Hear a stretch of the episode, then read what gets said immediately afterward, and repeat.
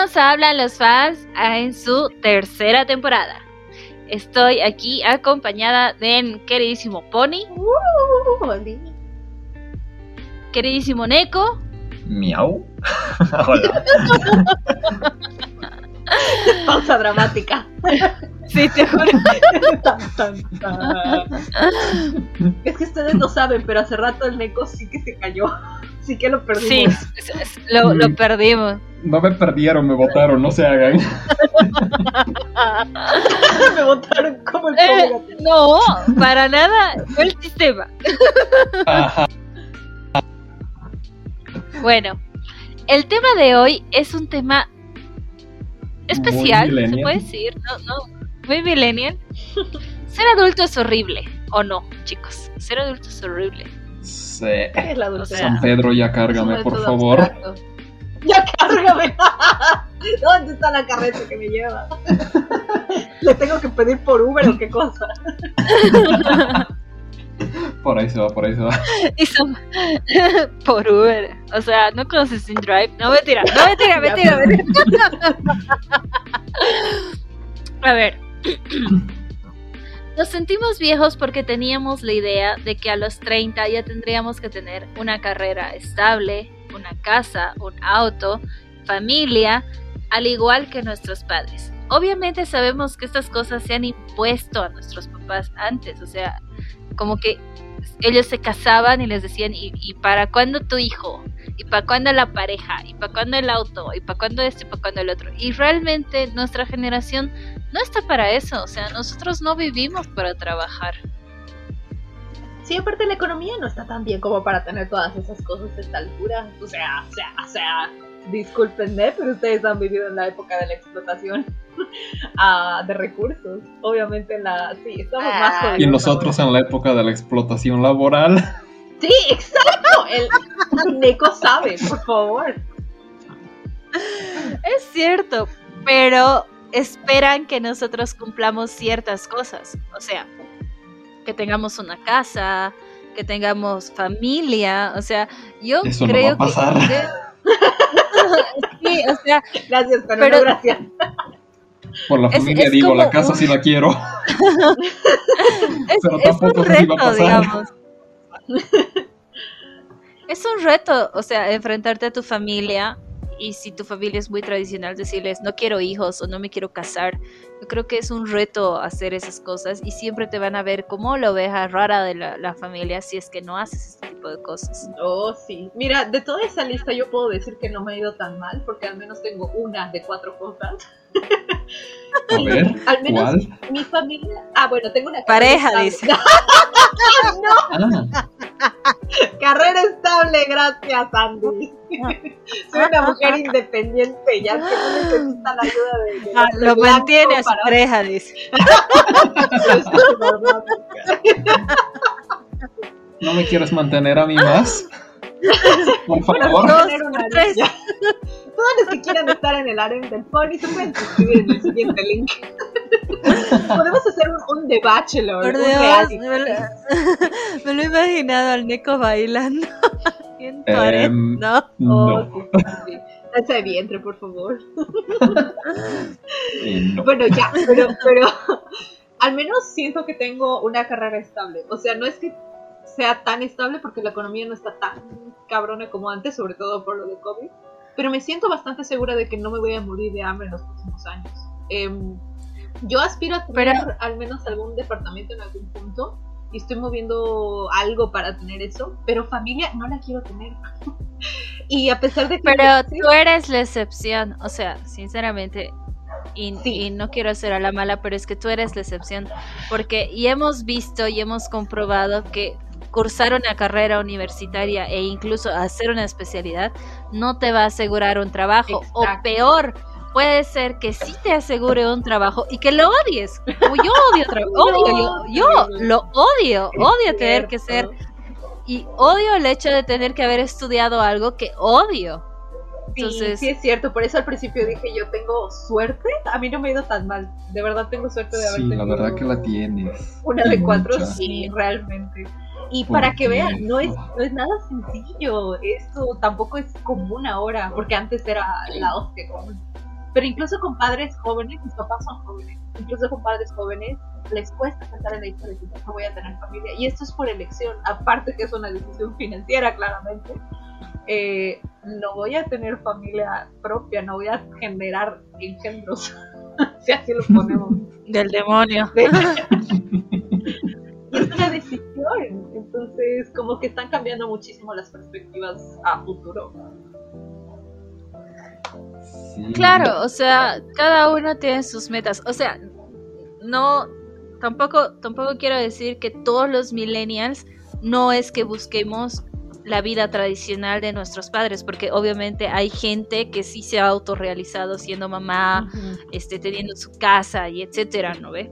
Este, que son también de nuestra generación, pero yo, yo sé que eh, por lo menos aquí, en los que estamos participando de este podcast, este, no, vamos, no queremos eso que, nos, que se supone que tenemos que hacer.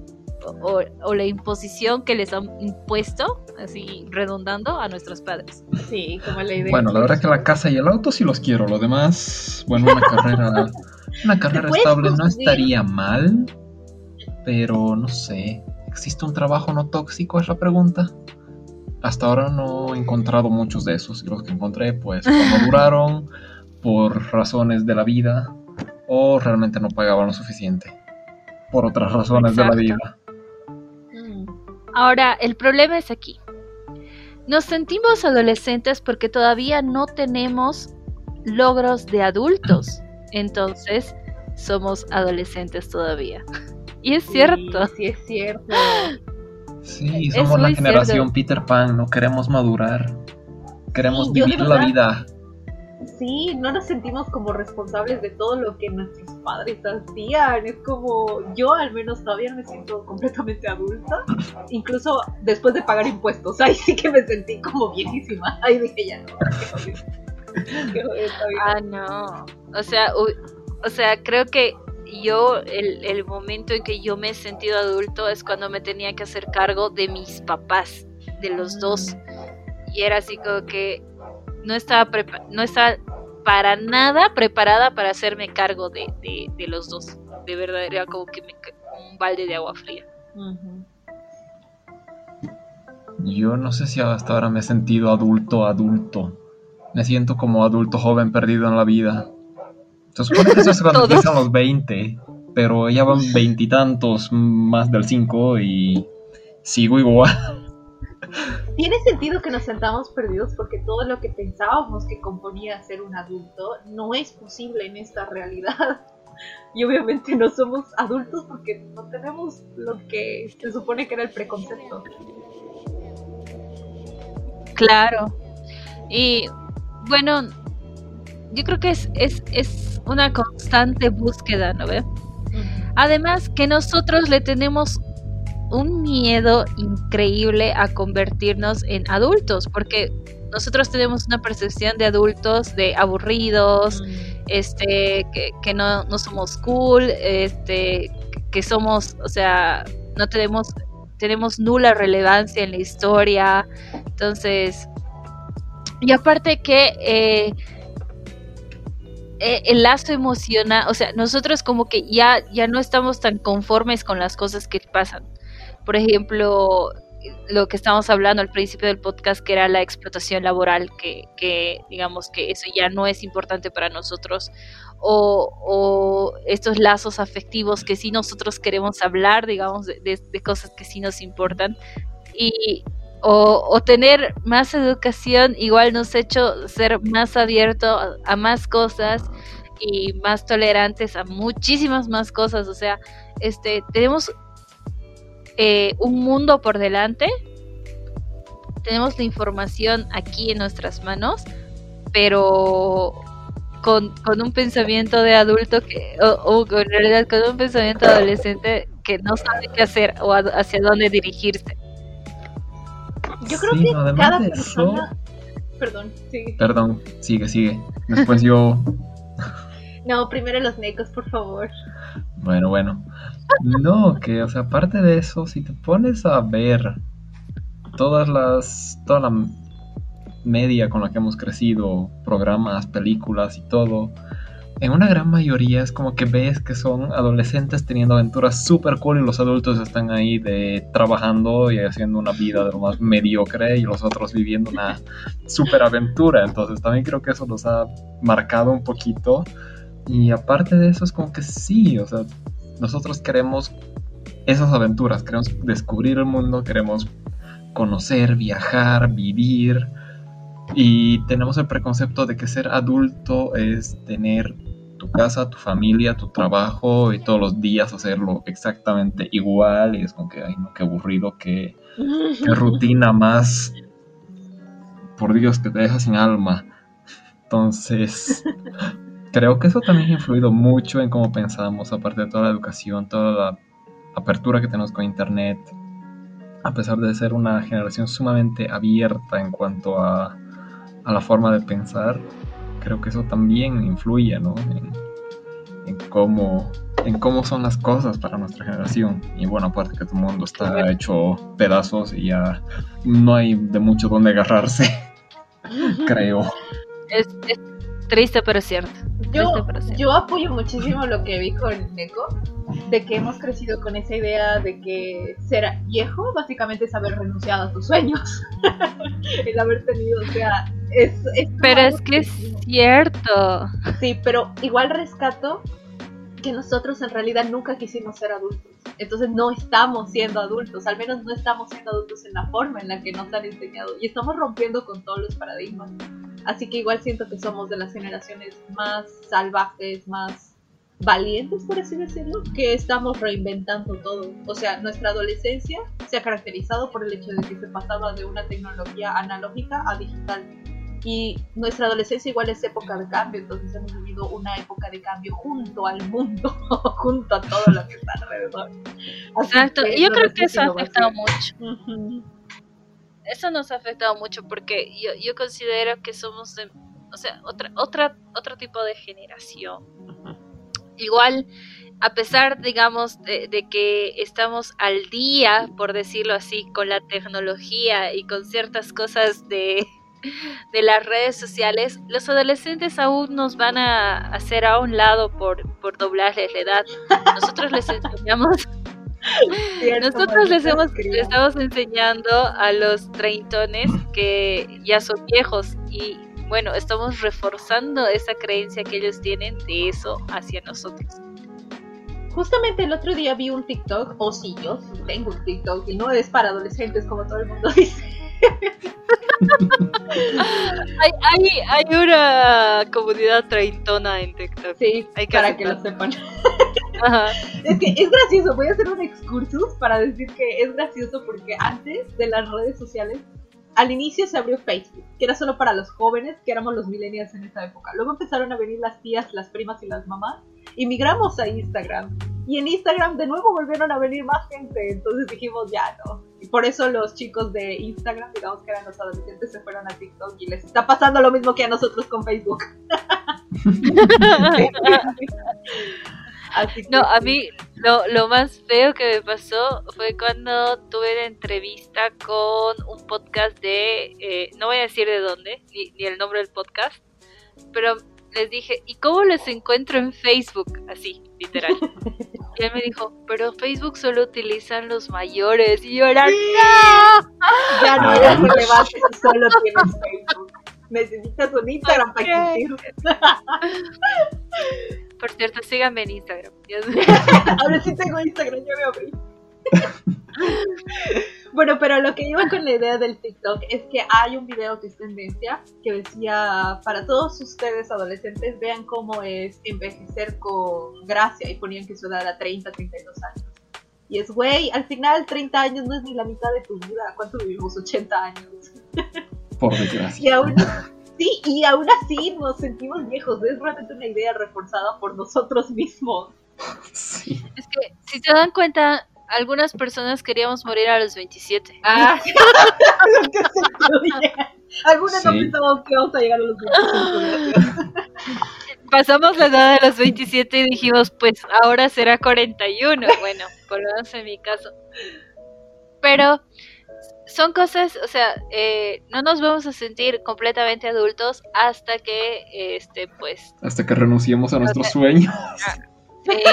Y es cierto, o sea, y es cierto porque si se dan cuenta, o sea, o se han hablado con sus papás, bueno, no es necesario tener una buena comunicación para eso, pero ¿alguna vez les han preguntado a sus papás qué querían ser? Sí. No. Y ya, y, y la mayoría de las, o sea, y por lo menos cuando yo he hablado con mis papás, mi papá en su vida quería ser auditor. O sea, no quería. Pero ha tenido que, o sea, yo creo que él estaba en último año de la universidad y yo ya estaba en camino, entonces tuvo ya que hacer eso porque ya tenía, o sea, ya tenía la responsabilidad de que tenía que mantener una casa, tenía que mantenerme a mí, tenía que mantener una familia y, y lo mismo, digamos, en el caso de mi mamá, incluso un poco influenciada por sus maestros porque ella quería ser médico y le dijeron no este esa no es una carrera para una señorita o sea y entonces cambió de carrera. Entonces entonces yo creo que por eso es que es que nosotros creemos que sí hay que renunciar a, tus sueños para ser adulto es como ya no vas a ser, bueno, uh, en, nuestra generación sería, no, pues, o sea, no puedes ser youtuber o no puedes ser podcaster si puedo, este, y vivir de eso. Tienes que tener un trabajo real, entre comillas, o ser ingeniero o licenciado o yo que sé, X, y que, y que te venga un sueldo fijo cada mes. Mm. Igual siento que la anterior generación se basaba mucho en el trabajo duro. Trabaja duro y vas a obtener todo lo que quieras. Y nosotros hemos crecido viendo a tíos, papás, llegar tardísimo en la noche, odiar su trabajo, pero saber que tenían que estar ahí porque tenían una familia que mantener. Al menos yo recuerdo muchísimo a mi papá estar todo el tiempo aburrido de su trabajo. Pero igual seguía yendo. Sí, la diferencia es que muchos de nosotros no tenemos ese nivel de responsabilidades que ellos tenían y también por eso es como que andamos un poco más a la ligera. Pero, ¿quién nos manda a traernos al mundo? O sea, como te decía el otro día, ni quién nos manda a traernos al mundo. ¿Acaso queríamos? No queremos. Claro, claro, pero es, totalmente falta de información. O sea, yo creo que si alguien les hubiera explicado, yo que sé, un poquito mejor de bueno, yo, yo, yo, tengo que decir que sí era esperada. Yo sí, yo, yo sí he sido bien planeada. Yo no. Pero yo, pero tal vez si hubiera tenido todo el acceso que nosotros tenemos a la información de educación sexual, que no solo se refiere a métodos anticonceptivos o sexualidad, este, hubieran, tal vez seríamos menos, menos población. igual, igual siento que que antes no tenían demasiadas opciones. Era como que tener carrera antes tampoco era tan común. Entonces, no sé, siento que tenían menos caminos abiertos por el hecho de que no existía tanto la internacionalidad. Como que nosotros hemos crecido en un mundo donde estás un clic de hablar con Alemania, estás un clic de hablar con alguien en Japón. Mm, claro. Sí. Pero por Obviamente. ¿sí? No, dale, dale. es que en realidad quería cambiar el, panorama y decir que por otro punto, eh, yo ya no me angustio por la idea de algún día ser adulto, porque esa idea de ser adulto ya no la compro, como que se quedó mucho con mis papás y con mi anterior vida. porque siento que ahora yo sigo funcionando con todo lo que se supone la responsabilidad de cuidarme a mí misma y estar bien yo misma, como cuidar de mi salud, estable emocionalmente y física. Y con eso ya me siento hecha. No necesito ser el adulto que tengo preconcebido para, para estar bien. Bueno, nosotros no vamos a ser viejos mientras no tengamos canas, calvicie, arrugas o achaques. Yo ya tengo. Este... Cállense, chicos.